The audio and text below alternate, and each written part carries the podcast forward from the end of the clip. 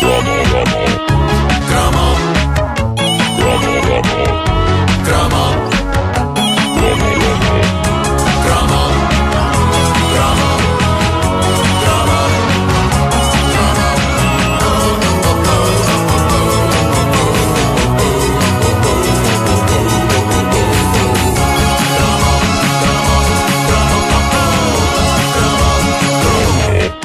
Uma coisa que eu nunca percebi no famoso certame de música infantil, o Zequino Douro. Zequino Douro. É, Tem que dizer assim, não é? Tem que ser italiano. Exato. Zequino Douro. e essa coisa é: o que raio é um Zequino? Ah, e eu sei o que é que vão responder. Então, um Zequino é um skin. Sim.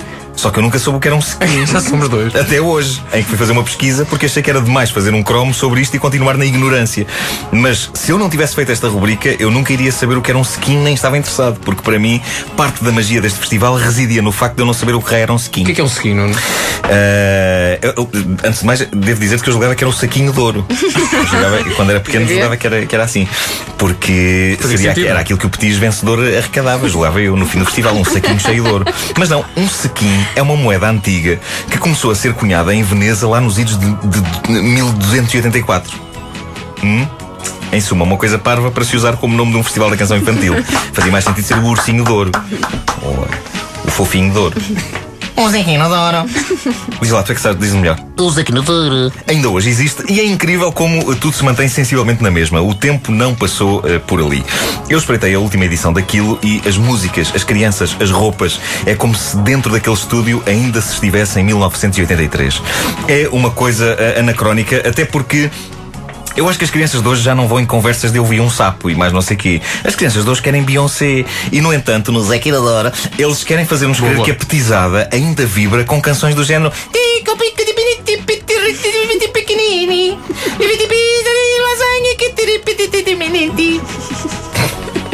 Alguma assim. Eram todas, eram todas assim. Esta é a canção vencedora do Zequino Douro de 84. quer dizer, Toda a gente sabe, a famosa Tico Tico Que era daquele do A miúdo. era sempre a mesma. Era o solista, não é? O miúdo que ia lá com ele. Aliás, e depois entrava o cor todo. Quem cantou essa música era o Giuseppe Era, era, era esse. Era esse, era. Bellini. Ah, na nossa juventude era diferente. Hoje nós sabemos lá quem são os nossos pequenos representantes no skin de ouro. Mas nos anos 80 sabíamos e era um orgulho nacional. Aliás, a sensação que eu tenho é que nós sentíamos orgulho em qualquer coisa que envolvesse um português a fazer qualquer coisa naquela altura, o que fosse. Se um português fosse ao estrangeiro bater o recorde de lambimento de pedras de calçada, lá estava o país a parar. É hoje! É hoje! Hoje o país só para com o futebol. Se alguém se tivesse lembrado disto na altura, pessoas teriam posto bandeiras de Portugal nas janelas para saudar Maria Armanda. A nossa Maria Armanda foi em 1980 a Bolonha representar Portugal com a mais famosa canção envolvendo batráquios do pré-Paul McCartney. Quando o Beatle ofereceu ao mundo em 86 We All Stand Together, a famosa canção dos sapos que mandava as crianças para a cama depois do É tempo. verdade. Bom, bom, bom. Os portugueses puderam dizer nessa altura: Oh filha, Maria Armanda já cantou uma coisa com sapos muito antes de ti, pá. Nem que seja só pelo gozo de, de chamar o Paul McCartney de filho, não é? Oh, filho. Ah, o Skin de Ouro ah, pedia aos jovens concorrentes que interpretassem a canção na sua língua nativa e em italiano. O Eu Vi o Sapo, Eu Vi um Sapo em italiano soava pessimamente. Ouviste um rospo, um grosso rospo.